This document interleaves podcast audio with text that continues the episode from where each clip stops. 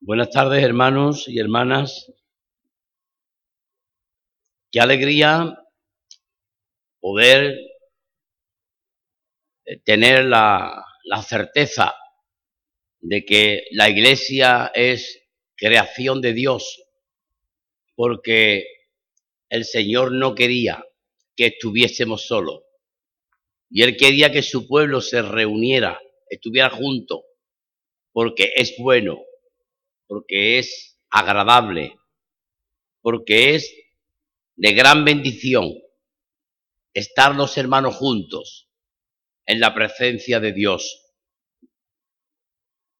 Y es también maravilloso saber que cuando venimos a la iglesia, venimos a descargar nuestros dolores, nuestras enfermedades, todo aquello que nos preocupa y venimos y la descargamos en las manos de Dios y también, como no, en las manos y en los corazones de los hermanos que compartimos juntos una misma fe, una misma palabra y una misma esperanza.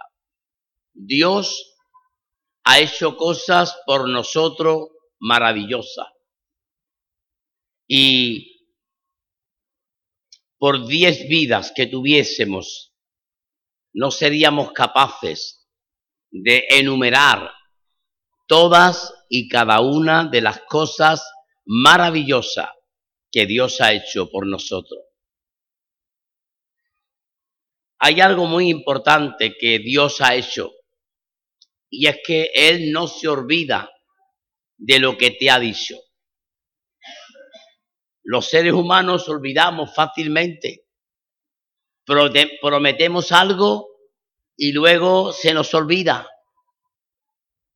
Le prometemos a nuestra esposa que vamos a traer tal o cual cosa del mercado y cuando llegamos, oye Juan, traíste la cebolla, ay, se me ha olvidado. O hemos ido a hacer cualquier tipo de cosa y has hecho esto, ay, se me olvidó. Los seres humanos somos muy dados a olvidar. Pero el Señor no se olvida de ninguna de las cosas que Él ha prometido.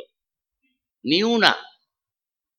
El Señor dice que Él estará con nosotros en los momentos alegres, en los momentos de felicidad. El Señor estará con nosotros cuando nazcan nuestros hijos. Él estará con nosotros cuando nazcan nuestros nietos. El Señor estará con nosotros cuando nuestros hijos celebren sus bodas, en los momentos alegres y felices de la vida.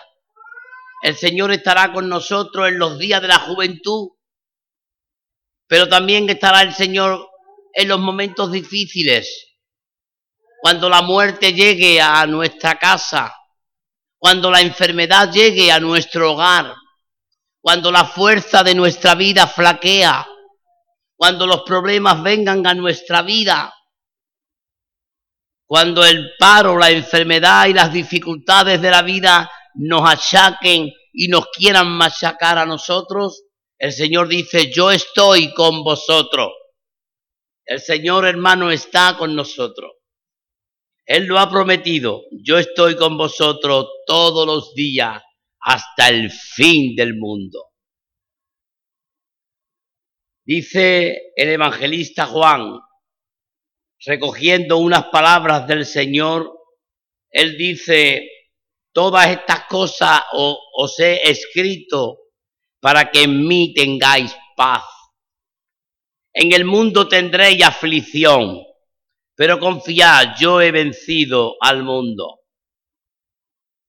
Los cristianos, cual guerrero, Estamos en un mundo donde se nos producen en nuestra vida, en nuestro cuerpo y en nuestra mente, y como no también en nuestro espíritu, se nos producen heridas de los de dentro y de los de fuera.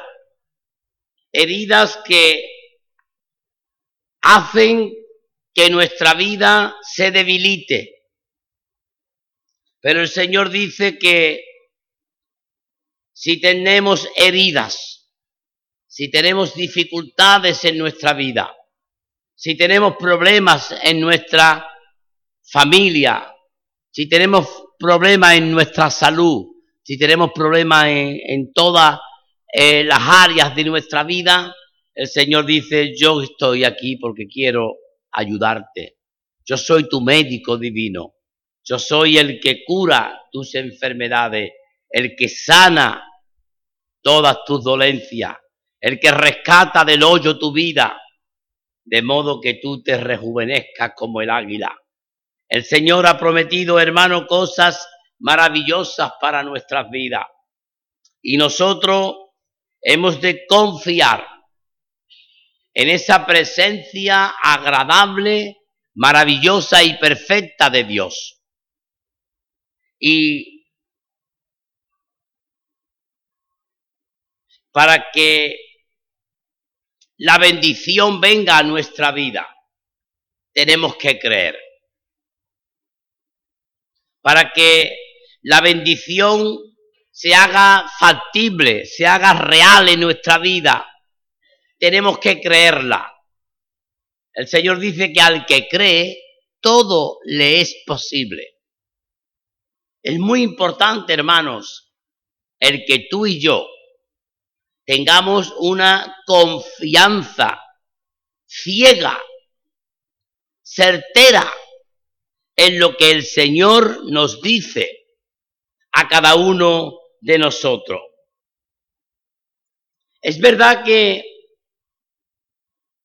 nuestro cuerpo especialmente es un cuerpo que pertenece a la tierra y que quedará en la tierra. Sin embargo, este cuerpo, al que nosotros le dedicamos tanto tiempo, el Señor lo único que nos dice en cuanto al cuerpo es que el Señor tendrá cuidado de él mientras que nosotros estemos en ese cuerpo. Y el Señor nos dice que Él protegerá nuestro cuerpo, porque es parte de nosotros y es parte también de su creación. Muchas son las dificultades en las que nosotros nos vamos a enfrentar en el transcurso de nuestra vida ante el mundo que nos rodea. Sin embargo, el Señor ha dicho que Él estará siempre con nosotros, que Él fortalecerá nuestra vida siempre y que no hay nada ni nadie, ni en los cielos ni en la tierra que pueda tocar a un hijo de Dios si el Señor no permite que eso así suceda.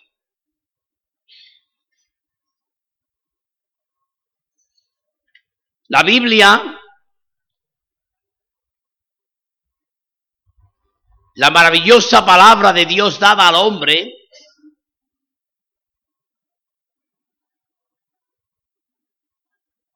nos deja escrito una serie de situaciones en las que el Señor, para cada una de esas situaciones, tiene un remedio, tiene una solución para que nosotros podamos salir victoriosos de cada una de ellas. A veces los cristianos podemos sentirnos acorralados. Podemos sentirnos acorralados por la sociedad en la que vivimos por las huestes pecaminosa de Satanás, que quiere que nosotros vivamos de una manera que no es la que Dios quiere. Y nos encontramos que empiezan como a acorralarnos. Y empiezan como a a intentar de aprisionarnos y arrinconarnos en un lugar donde es difícil a veces poder compartir la palabra y es a veces difícil también poder vivir una vida cristiana digna delante de Dios y de los hombres. Sin embargo, Dios dice, cuando tú te sientas acorralado, no te preocupes, porque yo pelearé por ti. Yo no sé si todos vosotros estáis al tanto de el conflicto que se creó este año con el Día de la Biblia en cuanto a la pancarta que ponemos cada año en la biblioteca municipal, Rafael de Pablo. Pues parece ser que ha habido dos o tres personas a las que no le ha gustado la pancarta. Hubieran preferido la pancarta del orgullo gay. Hubieran preferido la, la pancarta de cualquier otra manifestación lúdica de la ciudad. Y le molestaba lo de la Biblia. Le molestaba lo de que lea la Biblia. Le molestaba lo de Jesucristo murió por ti. Le molestaba. De tal manera que esto llegó a, los oídos del ayuntamiento, de los que gobiernan, y se pusieron nerviosos. No sabían qué hacer, si quitar la pancarta, si no quitarla, si decirle a Pepe que la quitara a él. Es decir, empezaron, ellos se sintieron acorralados y querían que nosotros también estuviéramos acorralados. Sin embargo, hermano, podemos decir que todo lo que se ha eh, desarrollado en torno a esta polémica ha servido para la gloria de Dios. Ha servido para que hombres y mujeres de San Lucas, que tienen un dedo de frente y han dicho, bueno, pero ¿qué pasa con la Biblia? ¿Habrá mejor libros de historia que la Biblia? Porque a uno de los que, a una de las mentes lúcidas que decía que había que quitar la pancarta, decía menos Biblia y más historia. Hombre, ¿habrá más historia que en la Biblia? Si la historia de la humanidad está concentrada casi en su 100% en las páginas de la Biblia, si conocemos los pueblos antiguos, conocemos cómo se desarrollaba la, la vida de los pueblos antiguos, si conocemos por qué algunos reinos hicieron tal y cual cosa, si conocemos la historia de la humanidad a través de la Biblia, ¿habrá un libro más histórico que la Biblia? Hombre, si nosotros, si en la Biblia se, se hablara simplemente de cocina, pues podríamos decir, bueno, vale. Pero la Biblia, usted se va a poner a decir que la Biblia menos Biblia y más historia. ¿En qué facultad ha estudiado usted, caballero o señora? Y la Biblia dice que ella es la madre de la sabiduría de los tiempos y de las historias de los hombres. Pues bien, cuando nos sintamos corralados, dejemos que Dios obre. Y yo estoy convencido, hermanos, que Dios obró cuando nos sentíamos acorralados por un lado y por el otro, el Señor peleó por nosotros y se cumplió la palabra que el salmista David dice en el Salmo 27, aunque un ejército acampe contra mí, no temerá mi corazón, aunque contra mí se levante en guerra, yo estaré confiado, porque una cosa he demandado a mi Dios, y esta buscaré, estar yo en la casa de mi Dios todos los días de mi vida. Por eso decía yo al principio, hermano, qué bueno, qué maravilloso es que el Señor creara la iglesia para que estuviéramos juntos, para que pudiéramos estar unidos, compartiendo los unos con los otros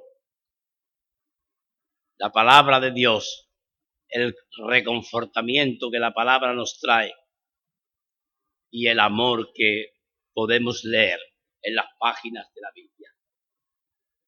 También, hermanos, en nuestra en nuestro caminar diario por el mundo en el que vivimos, la enfermedad y la muerte puede estar presente delante de nosotros. Y al igual que Lázaro, que era amigo íntimo del Señor, también a nosotros nos puede llegar el momento de presentar nuestra vida delante de Dios. Sin embargo, Dios actúa de la manera que Él quiere, cuando quiere y como quiere. Y entonces nos encontramos que Jesús llegó a la casa donde estaba Marta y María llorando la muerte de su hermano. Y aquellas mujeres que tenían fe, que confiaban en el amigo, que creían que Jesucristo era el Hijo de Dios. Le dice estas mujeres al Señor, Jesús, si tú hubieras estado aquí, mi hermano no hubiera muerto. Si tú hubieras estado aquí, mi hermano no hubiera muerto. Y Jesús le dice a aquellas mujeres, ¿No te he dicho que si creyeres verás la gloria de Dios? Podemos entender, hermano, que muchas veces la enfermedad puede convertirse en un motivo para glorificar el nombre glorioso de Dios.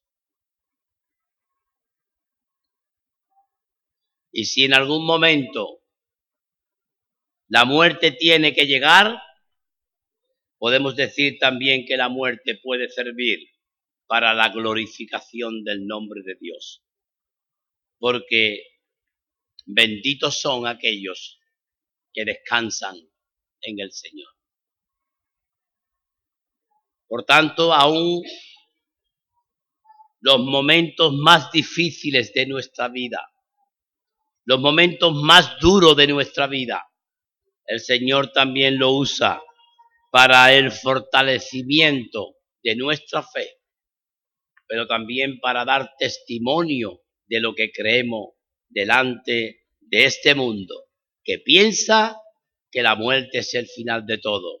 Y nosotros, hermanos, tenemos esta confianza en Dios, tenemos esta seguridad en Dios de que la muerte no es el final de todo, sino que es el principio de algo maravilloso y perfecto como es el reino de los cielos.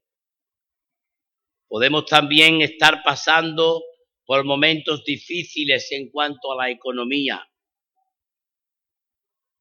Sin embargo, el Señor nos dice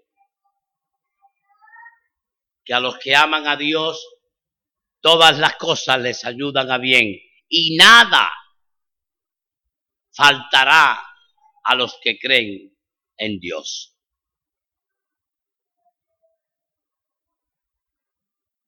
La casa de Jacob pasó momentos difíciles, pero Dios preparó de antemano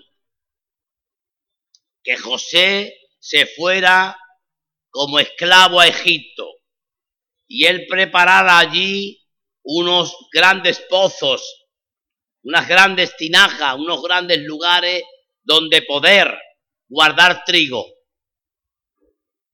Y cuando el hambre y la necesidad llegó a las tierras de Madián, ya todo el mundo conocido en aquel momento, Egipto tenía comida y vendía comida, vendía trigo, vendía grano a los pueblos limítrofes. Y allí va la familia de Jacob a comprar trigo. Y todos conocéis la historia de aquel encuentro de José con sus hermanos. Dios protege a su pueblo Y podemos decir, como decía el salmista David, Joven fui y me he hecho viejo, y no he visto justo desamparado ni a su simiente mendigando pan.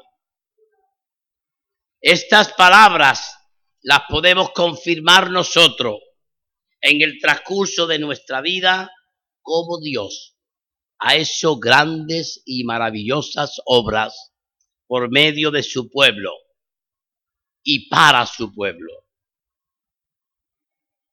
Dios sigue siendo un Dios maravilloso para nosotros porque no se olvida de lo que prometió. El Señor ha prometido, yo estoy contigo. Y como dijera el escritor sagrado, si el Señor es con nosotros, ¿quién contra nosotros?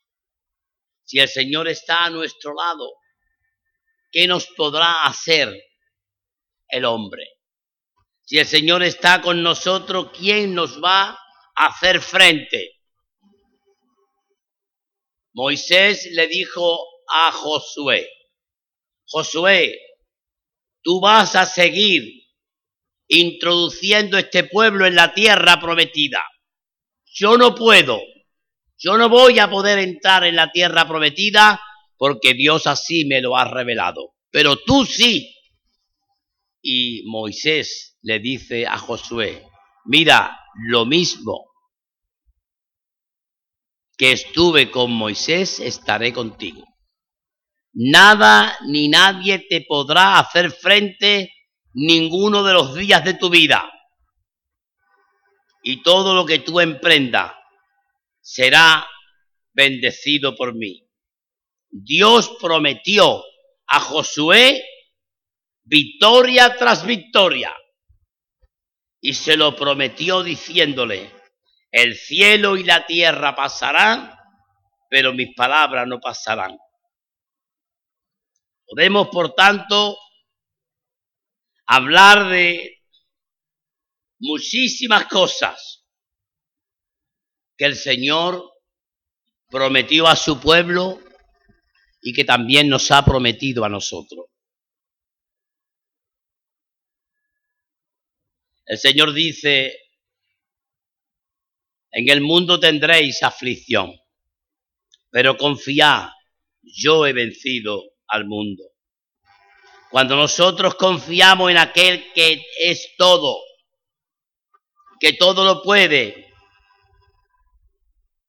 estamos nosotros confiando en el gran yo soy, en el gran Dios de los cielos y de la tierra en el que remueve todas las cosas por uno de sus hijos. David escribió estas palabras maravillosas que sirve de consuelo también para el pueblo de Dios. Este pobre clamó y le oyó Jehová y le libró de todos sus temores. Qué alegría saber, hermano, que los ojos del Señor están sobre lo justo y atentos sus oídos al clamor de ellos. Qué alegría saber que el Señor siempre escucha lo que nosotros le decimos. El Señor siempre escucha lo que nosotros le decimos. Lo que ocurre es que el Señor contesta cuando Él quiere.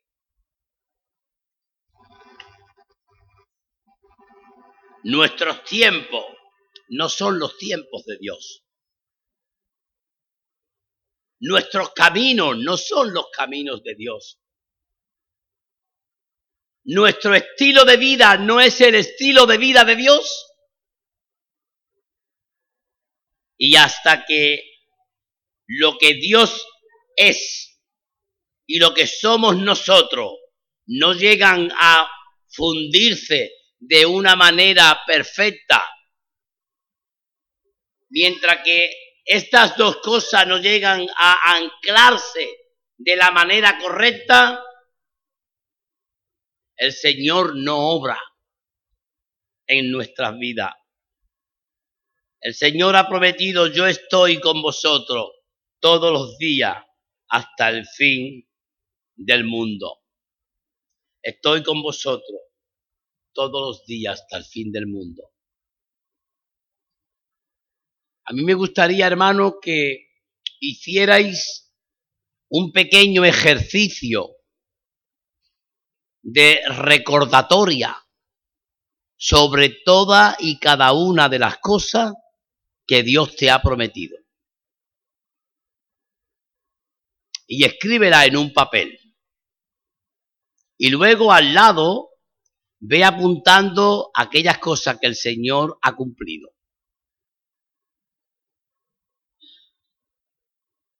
Es un, un trabajo de ejercicio muy fácil, muy sencillo. En un lado, lo que Dios te ha prometido. Y en otro lado, lo que Dios cumplió. Y verás la cantidad de cosas que el Señor ha prometido y la cantidad de cosas que el Señor ha cumplido en nuestra vida.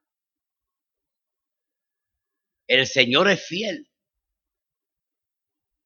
Y Él dice, yo no soy hombre para mentir. El Señor no ha mentido nunca. Cuando el Señor dice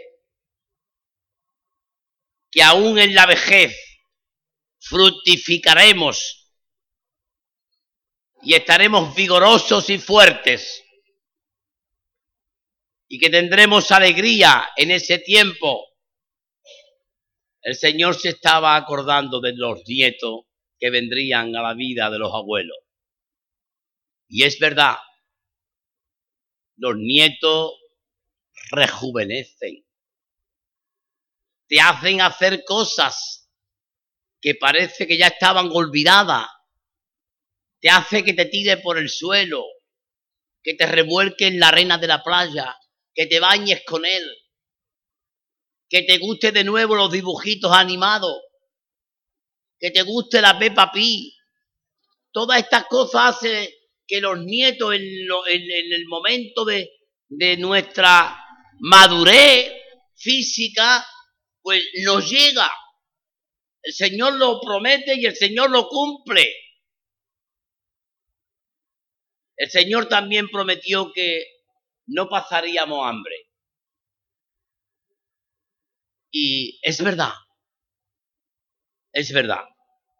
El Señor dice que los leoncillos necesitan y tienen hambre, mas los que esperan en Jehová no tendrán falta de ningún bien.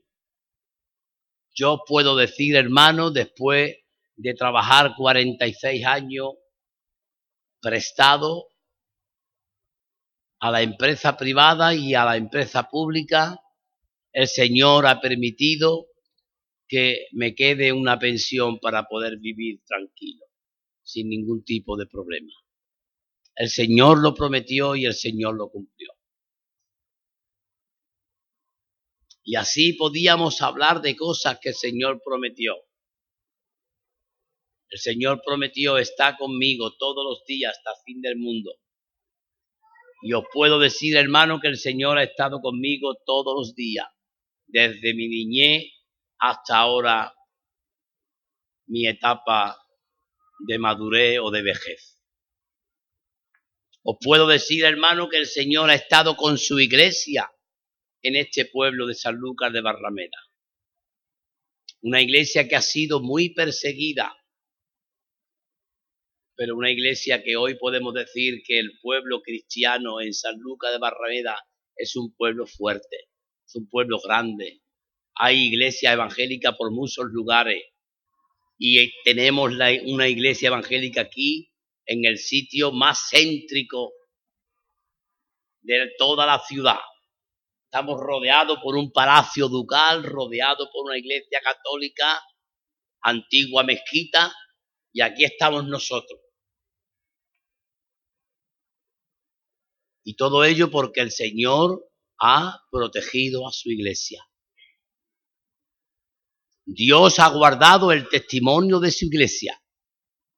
Y hoy podemos decir que la iglesia evangélica es una iglesia que tiene respeto y consideración de la mayoría de las autoridades del pueblo. Podemos seguir así, hermano, dando testimonio y recordando que el Señor dice, vosotros seréis una luz en medio de la oscuridad. Y podemos decir, hermano, la iglesia del Señor es hoy una luz fuerte en medio de un pueblo que vive en la oscuridad. Cosas que Dios ha prometido, tanto cosas personales para nosotros como cosas generales para toda la iglesia, para todo el pueblo de Dios. El Señor dice, tú sé valiente, ten fe,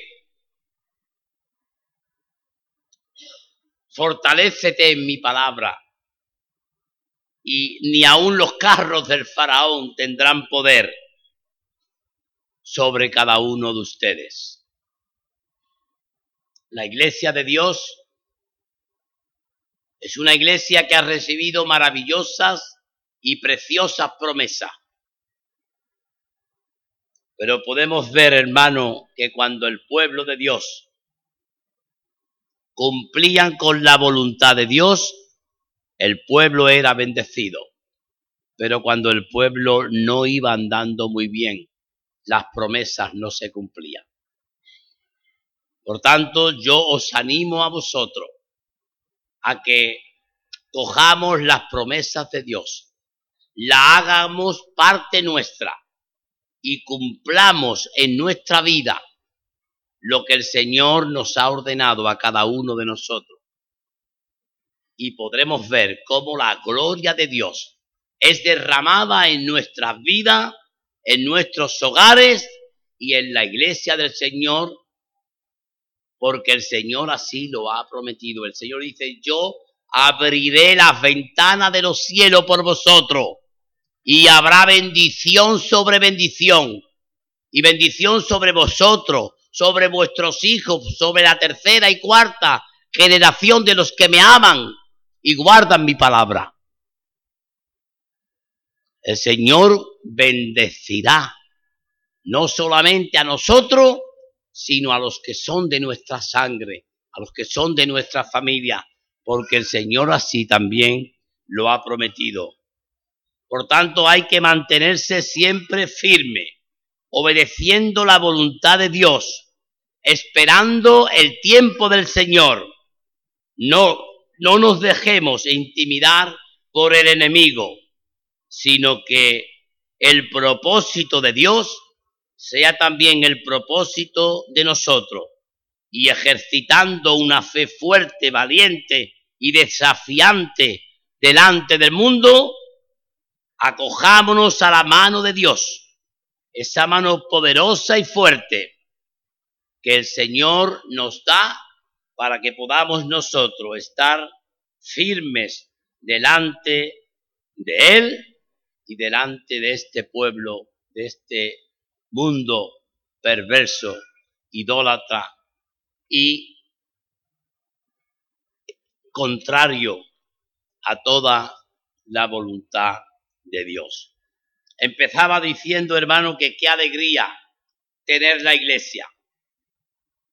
Qué alegría poder confiar en que el Señor ha puesto una iglesia para que no estemos solos, para que podamos compartir los hermanos unos con otros, el amor, la misericordia, la bondad, todo lo que el Señor ha puesto en nuestras vidas.